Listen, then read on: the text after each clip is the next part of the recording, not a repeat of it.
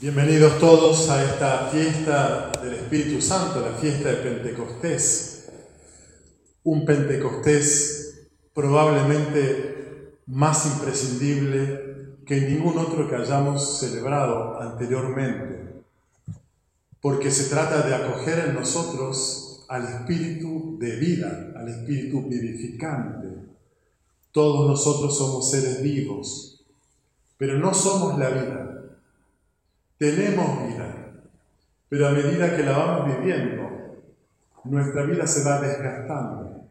Desde que nacemos estamos muriendo. Y por eso, porque no somos la vida, necesitamos recibirla una y otra vez, incesantemente. Somos mendicantes, mendigos de la vida. Por eso hoy nos reconocemos todos, ojalá, mendigos del espíritu de vida mendigos en Pentecostés. ¿Habrá vida para nosotros? Por supuesto que la hay y la hay en abundancia. Estamos llegando a la plenitud de la Pascua, pero necesitamos sentirnos y reconocernos mendigos del amor. Y cuando decimos mendigos del amor, mendigos de la vida, estamos hablando del anhelo de la presencia de otro en nuestra vida. Esto es lo que es el Espíritu Santo, ese otro compañero, el otro divino, Dios con nosotros en cada uno. Celebramos la fiesta del Espíritu en Pentecostés como los primeros discípulos. Ellos como judíos que eran se reunieron en la fiesta judía de Pentecostés, donde el pueblo de Israel celebraba 50 días después de Pesach el don de la ley, la Torá, los diez mandamientos en el Sinaí, la constitución del pueblo judío como pueblo de la alianza, como pueblo de Dios. En esa fecha, en esa misma fecha litúrgica, los judíos discípulos de Jesús, reunidos en el mismo lugar, reciben el Espíritu que es la ley grabada en el interior del corazón, como decía el profeta Jeremías. Y entonces nace un nuevo pueblo de la alianza, un nuevo pueblo de Dios, la iglesia, que no es un pueblo cerrado en su etnia, su lengua, sino un pueblo abierto, católico, universal, que habla todas las lenguas, que está destinado a entrar en todas las naciones. Y entonces así como el pueblo hebreo se constituyó en alianza con Dios como el pueblo de Dios, porque tenían una misma experiencia compartida, la huida de Egipto, la libertad, un mismo destino, la tierra prometida.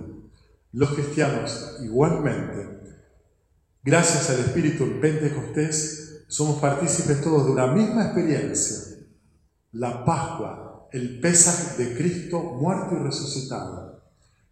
La Pascua de Cristo y nuestra propia Pascua, nuestros propios morires, nuestros propios renaceres, esto nos hermana como seres humanos y como cristianos, muertes y resurrecciones en Cristo, muerto y resucitado. Todos tenemos una misma experiencia y un mismo destino. Tenemos toda la esperanza de estar caminando hacia el cielo. Esa es nuestra patria, esa es nuestra tierra prometida. Y entonces, la venida del Espíritu Santo hoy hace presente al ausente, que es Jesús. Jesús siempre estará con nosotros, pero no como Jesús de Nazaret, porque Jesús de Nazaret murió y nunca más habitará en esta tierra. Su muerte fue un morir para siempre, dice San Pablo. Y su vida es, es vida en Dios. Por eso es que nosotros estamos hoy celebrando la presencia real del ausente Jesús que no está más en el mundo porque ha resucitado como Cristo, como hombre celestial y está junto al Padre, no junto a mí. Ahora Jesús es Cristo en mí, también como el Padre está en mí. Y Cristo, el Hijo y el Padre pueden estar en mí gracias al Espíritu. El Viernes Santo, el primero de todos, el original originante, La comunidad de discípulos perdió a Jesús, el esposo, y lo perdió para siempre. Y la iglesia, año tras año, incesantemente, elabora el Viernes Santo el duelo de la ausencia de Jesús junto a nosotros. El Viernes Santo conmemora la muerte de Jesús, pero el domingo de Pascua celebra la resurrección de Jesús como Cristo. Y hoy, el día de Pentecostés, lo acoge como Cristo en mí, como Cristo entre nosotros. Por eso es que la presencia de Jesús se fue transformando por su muerte, su resurrección, su elevación al cielo y su efusión del Espíritu, el Espíritu del Hijo. Y entonces la transformación de la presencia de Jesús pide una transformación de nuestro vínculo con Él. Nuestro único modo de unirnos a Cristo es gracias al Espíritu y por medio de Él, ya que el amor de Dios ha sido derramado en nuestros corazones por el Espíritu que nos ha sido dado. Por eso necesitamos unir, integrar en nosotros, en cada uno, Pascua y Pentecostés. La ausencia de Jesús, la presencia de Cristo, gracias al Espíritu en mí y entre nosotros. Jesús no está, porque está en el cielo, pero está como Cristo, gracias al Espíritu, que nosotros recibimos originalmente el día de nuestro bautismo, cuando esa puerta de todos los sacramentos sacramentaliza la presencia de Cristo en mí, gracias al Espíritu derramado por el agua sacramental. Y la presencia de Cristo en nosotros se da también y especialmente de un modo singular en la Eucaristía, sacramento de Cristo. La Eucaristía es sacramento de la presencia de Cristo o sacramento de la ausencia de Jesús. Porque si estuviera Jesús entre nosotros, no habría Eucaristía. Y si hay Eucaristía, es porque Jesús no está entre nosotros. Está como Cristo, cuyo cuerpo, sangre, alma, divinidad, está entre nosotros sacramentalmente, solo sacramentalmente. El sacramento de la Eucaristía es memoria del pasado, es presencia del don que hoy recibo, pero es profecía de una plenitud que vendrá y por eso es que la espero. La Eucaristía entonces debe educar nuestra esperanza.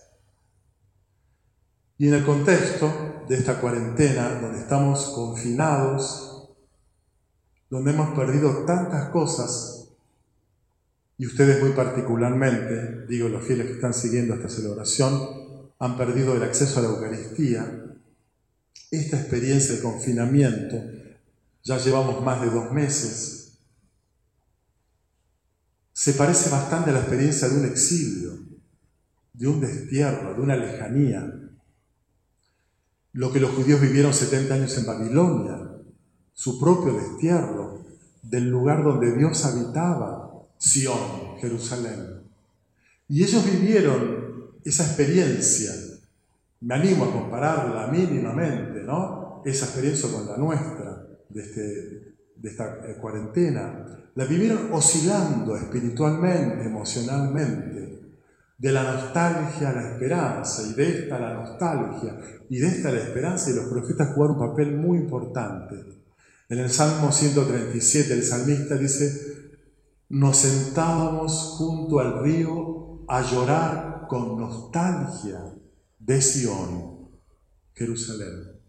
Pero el profeta Ezequiel dice, infundiré mi espíritu, mi espíritu en ustedes y vivirán.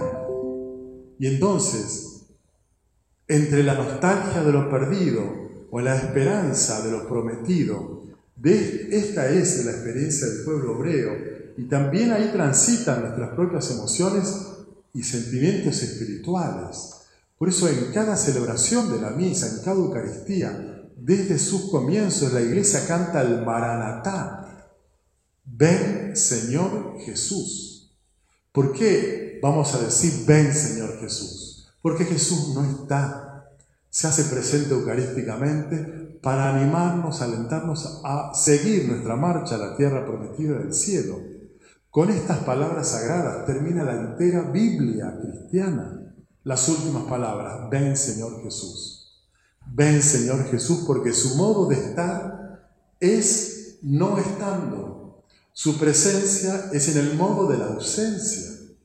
En la presencia eucarística, cuando decimos ven Señor Jesús, lo decimos porque no nos basta la Eucaristía.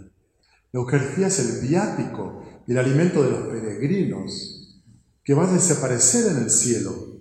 Cuando lleguemos al cielo no estará la custodia con el Santísimo, está el Cristo glorioso junto al Padre que nos espera con su Madre Santísima y todos los santos y ojalá nuestros seres queridos ya difuntos.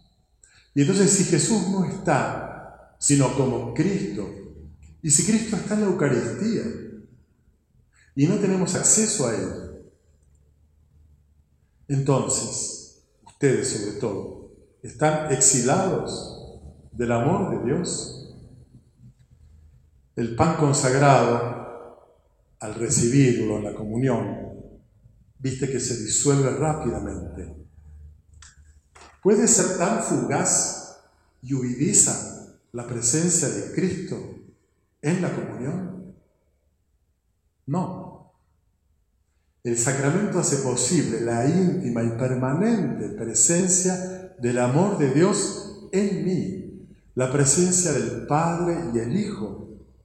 Aquella a la cual Jesús en el discurso de la Eucaristía dice, el que come mi carne, iremos a Él y habitaremos en Él.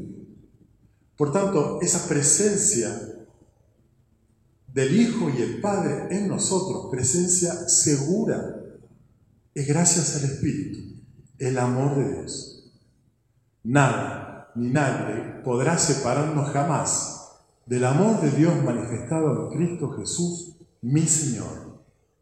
Estas palabras de Pablo grábenselas en el alma, sobre todo ustedes que no están pudiendo acceder al sacramento. Por eso es que si nos aferramos en este tiempo a lo perdido, vamos a caer en la nostalgia, en la depresión. Pero si esperamos lo prometido y el amor de Dios derramado en nuestros corazones nos dice que nunca Dios dejará de habitarnos con su amor, si lo esperamos y esperamos acceder a la comunión, el deseo va a acrecentar nuestro amor para poder experimentar la plenitud del amor que nos habita, que ya nos está habitando gracias al Espíritu. ¿Quién más percibe el amor del que ama? El que ama, el enamorado. No el que se acerca, quizás, me incluyo, rutinariamente a comulgar o a celebrar una misa, sino aquel que arde de amor en esperanza. Es aquel en el cual el Espíritu de Dios, que es fuego ardiente, está ardiendo en él. Por eso es que el Espíritu Santo no es un premio consuelo para los que no pueden comulgar. El Espíritu Santo es lo que hace posible que la comunión del pan sacramental me dé el amor de Dios, gracias al Espíritu que fecundó ese pan. Un amor que está en el sacramento y también más allá de ellos. Por la pérdida del esposo, la iglesia posee siempre una herida. La esposa tiene una herida abierta por la ausencia de Jesús en ella. Una ausencia que nunca cierra del todo. Ven, Señor Jesús. Es una herida de amor por la pérdida, por la ausencia. Y nosotros podemos vivir esa herida de amor, esa ausencia, como nostalgia melancólica o como esperanza cierta. Si la vivimos como esperanza, la herida de amor es transformada por el Espíritu, por el amor de Dios. Deja de ser una herida de protesta y resentimiento, una herida nostálgica, melancólica, depresiva. Es una herida que transformada, transfigurada por el Espíritu de Amor, se convierte en herida creativa, en creatividad, en misión, en tarea, en obras de amor. ¿Qué es lo que yo puedo hacer por los demás? Esto es lo primero que surge como pregunta cuando la iglesia se inaugura como esposa de Cristo, animada internamente por la presencia del esposo por medio del Espíritu. ¿Qué tenemos que hacer? Y hay mucho para hacer. La esperanza anticipa la presencia definitiva de Cristo y redime su ausencia. Comulgamos para asumir que Él no está y para esperar nuestro encuentro definitivo con Él. Cuando una persona no puede vivir, por ejemplo, el duelo por una pérdida, porque se aferra maníacamente al objeto perdido, esa, esa persona muere emocionalmente, espiritualmente. La Eucaristía perdida en este tiempo, por tanto temporalmente para ustedes, la Eucaristía perdida nos está desafiando para ustedes y para nosotros porque no estamos celebrando con ustedes acá. Y los extrañamos mucho también. Estas Eucaristías compartidas en lugar y, en tiempo determinado, ¿no? Esta Eucaristía perdida, sí, pero temporalmente, nos desafía a abrirnos al Espíritu Santo. Hoy, justo hoy, aquel que convierte el pan en Cristo y lo hospeda como Cristo en mí, aquel que hace posible y segura su presencia amorosa en mí, este es el que hoy nos es dado Pidamos al Señor que venga a nuestra ayuda, ya que no sabemos orar como nos conviene. Como diría Pablo. Y como diría Pablo también, que el Espíritu suscite en nosotros gemidos inefables, gemidos inefables de esperanza, y nos libre de los llantos de nostalgia. Recibamos, amigos, el Espíritu Santo, ya que nada ni nadie podrá jamás separarnos del amor de Dios y nada podrá impedir que ese espíritu venga hoy a nosotros. Feliz Pascua, feliz Pentecostés para todos.